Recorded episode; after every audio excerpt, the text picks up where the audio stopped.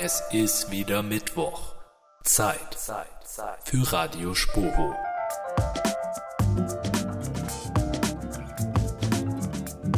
Servus Leute und herzlich willkommen zu einer neuen Folge von Radio Spoho. Heute etwas ungewohnt an einem Donnerstag.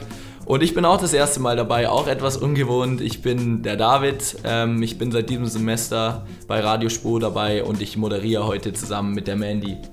Ja, hallo Leute, ich bin auch wieder am Start. Pünktlich oder mehr oder weniger pünktlich, wie immer, wenn ich Folgen moderiere, gefühlt.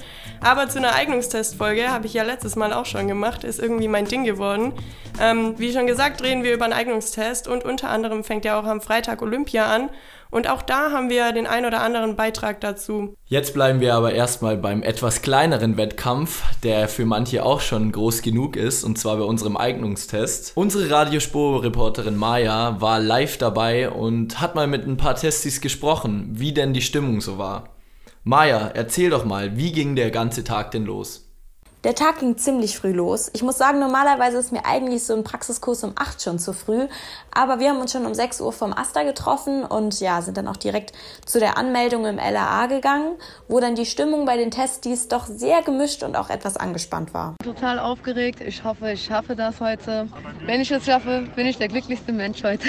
Also ich habe am meisten Angst vor dem Turnen am Reck. Und ähm, das Springen übers Pferd habe ich noch gar nicht trainieren können, weil ich keinen Zugriff auf eine Halle hatte. Also wie man hört, gab es ja schon die ein oder andere Angstdisziplin. Oder wie war da der Eindruck für dich, Maja? Was war denn eure erste Disziplin? Die erste Disziplin war dann Leichtathletik und da hat man doch relativ schnell gemerkt, dass es einige Testis gibt, die wirklich sehr gut vorbereitet waren und auch genau Bescheid wussten. Bei anderen, gerade beim Hochsprung, hatte man zum Beispiel das Gefühl, dass sie das gerade wirklich erst zum ersten Mal machen. Also Leichtathletik an sich war ganz okay. Äh, beim Kugelstoßen habe ich jetzt ein Defizit gesammelt, damit habe ich allerdings vorher schon gerechnet. Bei den Spielsportarten hat es dann eigentlich bei den meisten sehr gut geklappt, wohingegen es dann beim Touren einiges an Defiziten gab. Das Fußballspiel hat Spaß gemacht, war aber auch ziemlich anstrengend, aber am Ende hat alles geklappt. Mein Problem war das Reck. Also beim Bodentouren waren die tatsächlich heute sehr gnädig. Ja, da muss ich wirklich sagen, also ich hatte da auch Dusel, dass sie so gnädig mit mir waren. Und ich hatte sogar das Glück, dass ich ganz normal trainieren konnte. Maja, wie war denn das äh, bei den Testis heute? Hatten die überhaupt eine gute Möglichkeit zu trainieren? Also Probleme beim Training gab es in der Tat öfter. Der eine hat mir sogar erzählt, dass er einen Turnverein dafür bezahlen wollte, dass er in der Halle trainieren kann. Aber Reck konnte man halt nie üben. Durch die Pandemie bedingt konnte man das halt nicht üben und da bin ich halt durchgefallen. Turnen durch und wie ging es dann weiter? Ja, danach ging es dann direkt zu den Rückschlagspielen. Da war die Stimmung bei den meisten eigentlich ganz gut, wobei viele schon noch Respekt vom Schwimmen hatten, was dann die letzte Disziplin war. Bis jetzt lief viel besser als erwartet. Bin mit null Defiziten durchgekommen. Jetzt nur noch Schwimmen meine unsicherste Sportart, aber ich glaube, dass es jetzt auch noch schafft. Vor allem mit den, klappt mit den zwei Defiziten, die man haben kann, wird. Wir sind optimistisch. Also vom Schwimmen habe ich persönlich jetzt den größten Respekt, ähm, was die Zeit angeht, beim Zeitschwimmen. Ähm, ansonsten beim Sprung, ähm, wegen des ja, so schwierig angesagten weichen Brettes. Ach ja, unsere weichen Sprungbretter. Mandy, du kommst ja auch gerade erst vom Eignungstest als Asterhelferin zurück. Hast du da heute auch irgendwas Lustiges erlebt? Äh, ja, also ich muss sagen, da waren schon die ein oder anderen lustigen Jumps dabei, aber sind sie ja eigentlich immer. Also war schon bei meinem Eignungstest so, bei deinem wahrscheinlich auch, nehme ich an. Natürlich gibt es immer den einen, der überschlägt, der andere, der im Bauchklatscher eintaucht. Ja, ähm, viele scheitern daran, ist natürlich schade. Aber wie war denn jetzt die Quote von denen, die es endlich geschafft haben? Wie genau die Quote jetzt ist von denen, die es geschafft haben, kann man leider erst am Freitag sagen. Aber um so einen ungefähren Maßstab zu haben, es haben sich 2200 Leute ungefähr angemeldet. In meiner Gruppe war es jetzt so, dass von den 70 angemeldeten 50 erschienen sind, es davon ungefähr am Ende so 23, 24 geschafft haben. Vier davon komplett ohne Defizit, ein paar mit einem Defizit und der Hauptteil mit zwei Defiziten. Aber egal wie auch immer mit wie vielen Defiziten, am Ende war die Erleichterung bei allen riesengroß. Bei mir ist die Erleichterung riesig. Ich bin nicht so gut in die Prüfung gestartet. Ich habe relativ am Anfang schon ein Defizit geholt. Und gerade bei der letzten Disziplin Zeitschwimmen wusste man einfach, dass wenn man das geschafft hat, dass man durch ist. Und die Erleichterung, die man gespürt hat, wenn man am Ziel war und wusste, man hat die Zeit geschafft, das ist unbeschreiblich. Extrem glücklich. Also man hat sich ja natürlich ewig vorbereitet und jetzt fällt die ganze Last ab. Also ja, einfach ein geiles Gefühl. Also man hört den Testis ja auf jeden Fall die Erleichterung an. Das war bei unseren Testis heute auch nicht anders.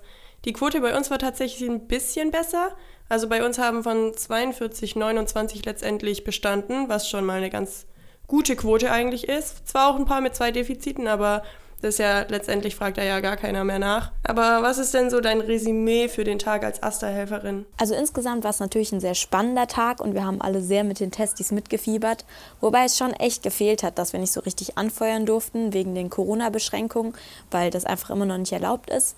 Aber umso schöner, dass es trotzdem einige geschafft haben. Ja, also ich spreche jetzt für mich, verstehe das nicht ganz, dass man äh, dann nicht wirklich anfeuern darf. Aber okay, das ist eine andere Sache. Also ich muss sagen, wir durften auch zum Beispiel beim Sprinten nur klatschen und nicht laut rufen. Es war ungewohnt. Ich meine, es hat sie hoffentlich die Testis noch ein bisschen gepusht, aber wir freuen uns natürlich auch, wenn wir wieder normal jubeln und anfeuern können. Ja, aber allgemein klingt es auf jeden Fall nach einem erfolgreichen Tag. Und Mandy, du warst ja auch, wie bereits angesprochen, heute auch dabei beim Eignungstest als Asterhelferin und hast da auch mit einem Testi gesprochen. Ganz genau. Ich habe am Ende des Tests nochmal ein Interview geführt und zwar mit dem Tang. Der Tang studiert noch nicht an der Sporthochschule. Er ist das erste Mal zum Test angetreten und ich habe ihn nach seinem Testerlebnis mal interviewt. Sehr gut. Dann hören wir mal rein. Ich stehe gerade live im LAA vor Ort, wo gerade die letzte Gruppe ihren Eignungstest beendet hat. Und da habe ich jetzt auch einen Test hier am Start. Der Tang ist hier. Der hat gerade auch den Eignungstest beendet. Deinem Gesicht nachzuurteilen hast du auch bestanden, oder? Ja, absolut, natürlich. Perfekt. Ich hatte schon Angst, dass ich jetzt in Fettnäpfchen getreten bin oder so, aber dann ist ja alles gut. Erzähl, wie war es heute? Hat es dir Spaß gemacht? Wie hoch ist die, wie groß ist die Erleichterung? Ja, schon ziemlich groß. Ey, das war so eine Spannung, vor allem so ein mentales Spiel, da ich durch Leichtathletik schon mal zwei Defizite bekommen habe und dann noch durchziehen musste. Zwei Defizite schon in Leichtathletik, das heißt, du konntest dir danach keine mehr gönnen. Was war denn, war das die erste Disziplin oder wann war Leichtathletik dran? Ja, das war die erste Disziplin direkt beim Hochsprung verkackt und dann Sprinten war okay und dann bei Kugelstoßen war das zweite Defizit. Oh mein, ja, das glaube ich, das ist natürlich auch, äh, spielt natürlich dann den ganzen Tag eine Rolle. Gab es denn sonst noch irgendeine Zitterdisziplin, wo du dir so dachtest, oh, da muss ich jetzt Glück haben heute? Oder hast du dir das schon so ein bisschen bei Leichtathletik eingerechnet? Also bei Leichtathletik habe ich es mir am meisten gerechnet, aber beim Tonen sollte ich relativ sicher gewesen sein. Und beim Schwimmen, äh, da hatte ich mit Zeit ein bisschen bangen, aber das war dann doch alles gut. Und sonst ist alles gut gelaufen. Wie war die Stimmung? Ich meine, die Asterhelfer dürfen ja nicht so viel machen an Stimmung, aber haben sie dich trotzdem so ein bisschen durch den Tag vielleicht begleiten und tragen können? Oder wie war die Stimmung auch untereinander mit den anderen Testis? Ey, die Stimmung war mega nice. Also die Asterhelfer haben auch immer angefeuert und auch die ganzen anderen Leute. Das war ja irgendwie gefühlt kein Wettstreit miteinander, also gegeneinander, sondern eher ein Miteinander und miteinander anfiebern und anfeuern. Und auch bei jedem Klimmzug oder bei jeder Tonchoreo Applaus ist da immer dabei. Gab es denn irgendwie ein persönliches Highlight für dich heute? Irgendwas Krasses, was du von heute noch mitgenommen hast oder was du erzählen kannst, was dir vielleicht in Erinnerung bleibt? Ja, also in Erinnerung bleibt mir einfach auf jeden Fall, dass ich die zwei Defizite am Anfang kassiert habe und dann einfach mir dachte, der Tag wird so anstrengend und einfach kacke sein, aber einfach durchziehen bis zum Ende und immer glauben und das nehme ich auf jeden Fall mit von dem hier. Aber hey, dann will ich dich jetzt gar nicht mehr lange aufhalten. Du hast es jetzt verdient, geh ein bisschen feiern. Was steht noch an heute? Tattoo. ah, Sporteignungstest bestanden, Tattoo. Geil, ein Tattoo lässt er sich stechen. Das ist auch cool, das ist auch cool. Hey. Ja, nice. Dann danke dir für deine Zeit und ja, feier schön und danke. ich wünsche dir ein schönes Tattoo oder wie sagt man das? Ja. Ich schulde noch zwei Trichter für meine Mitbewohner, das haben wir ausgemacht für jedes Defizit. Oh, Trichter, okay, das ist natürlich auch noch drin. Mhm. Ja, dann wünsche ich dir einen schönen Abend und danke schön für deine Zeit. Feier schön. Gerne, danke. Da kommen wir vom einen Sportevent direkt zum nächsten und zwar zu Olympia, wie bereits angeteasert. Wir haben mit ein paar Studis gesprochen und mal gefragt, worauf ihr euch denn am meisten freut. In erster Linie auf Handball und Basketball, weil ich das selber sehr gerne spiele und auch sehr verfolge. Aber auch auf viele kleinere, besondere Momente in anderen Sportarten, die man jetzt noch gar nicht so auf dem Schirm hat, aber wo man sich dann sehr reinsteigern kann und einfach mitfiebern kann. Und das macht für mich Olympia eben auch aus. Ich freue mich bei Olympia vor allem auf die jamaikanischen Sprinter. Äh, da habe ich richtig Bock, die äh, zu sehen. Vor allem die Frauen haben da in den letzten Jahren richtig ähm, ja, krasse Leistung abgeliefert und auf die bin ich vor allem gespannt. Am meisten freue ich mich bei der Olympia dieses Jahr auf äh, Skaten, also Skateboarding ist ja erstmals dabei. Habe letztens noch im Radio gehört, dass eine 13-jährige Berlinerin dabei ist. Der drücke ich auf jeden Fall die Daumen, fände ich ganz cool. Ich komme selber auch aus dem Skaten früher. Deswegen für mich super interessant, werde ich auf jeden Fall verfolgen und ja, drücke ihr die Daumen. Ja, ich freue mich am meisten auf die ganzen Sportarten, welche man nicht sonst auch jeden Tag irgendwie sieht oder sich darüber informiert, sondern da einfach ein bisschen so ein vielfältiges Bild bekommt und ein bisschen diesen Mythos der Olympischen Spiele auferleben lassen. Ja, da war ja schon einiges dabei. Das ist auch das Coole an Olympia, finde ich, dass es einfach so vielfältig ist. David, wie ist es bei dir? Worauf hast du am meisten Bock? Vielfalt steht bei mir definitiv nicht an erster Stelle. Ich muss sagen, ähm, ja, ich freue mich am meisten aufs Fußball, ähm, obwohl jetzt gerade die, die EM war, sorry. Ähm, das Ding ist, bei mir hat es einen guten Grund. Äh, ein Kumpel von mir spielt bei Olympia mit, der Marco Richter vom FCA und das ist halt einfach Grund genug. Trotzdem freue ich mich natürlich auf alle anderen Sportarten auch. Ich finde einfach, bei Olympia kann man alles gucken und ja, das macht dann einfach Spaß. Ja, voll, ja, richtig geil, wenn du da jemanden kennst, dann macht es direkt viel mehr Bock. Ich finde aber auch, also was ich mega gern gucke, ich gucke mit meinem Papa immer Zehnkampf und apropos, ist jetzt auch eine sehr schöne Überleitung, muss ich sagen. Wir haben nämlich mit dem Kai Kasmirek gesprochen. Das ist nämlich ein Zehnkämpfer, kennt ihr bestimmt. Und auch Spoho-Student. Auf jeden Fall hat unsere Radio Spo-Reporterin Theresa mit dem einzigen Olympiateilnehmer von der Spo gesprochen und hat ihn dann auch gleich gefragt, worauf er sich denn am meisten bei den Olympischen Spielen freut. Kai Katzmirek ist deutscher Zehnkämpfer und studiert an der Sporthochschule Sport und Leistung. Er ist der einzige Spoho-Student, der in diesem Jahr an den Olympischen Spielen in Tokio teilnehmen wird. 2016 hatte ich schon das Privileg, bei den Olympischen Spielen mitzumachen. Das war damals ein Riesen-Event, ein Kindheitstraum und entsprechend bin ich jetzt happy, dass ich nochmal mit dabei sein kann. Japan ist einer meiner Traumreiseziele und dass es natürlich dann kombiniert werden kann, optimal. 2016 wurde er bei den Olympischen Spielen in Rio Vierter. Und auch dieses Jahr hat er sich wieder hohe Ziele gesetzt. Ja, also ich gehe erstmal mit großem Spaß an die Sache ran, äh, freue mich natürlich, dass die Spiele stattfinden und habe natürlich auch einen gewissen Erwartungshorizont an mich selbst. Ich möchte gerne unter die Top 5. Ähm, ist natürlich ein schwieriges Unterfangen, ähm, die Konkurrenz ist stark, allerdings nicht unmöglich und das würde mich natürlich riesig freuen, wenn das klappt. Das letzte Mehrkampfmeeting kurz vor Olympia hat Kai gewonnen. Trotzdem ist er sich sicher, dass er seine Leistung noch steigern muss. Es war ein guter Wettkampf, aber es fehlen auch noch ein paar Punkte und ein bisschen die Schnelligkeit. Ähm, das hat mit dem Wetter zu tun gehabt.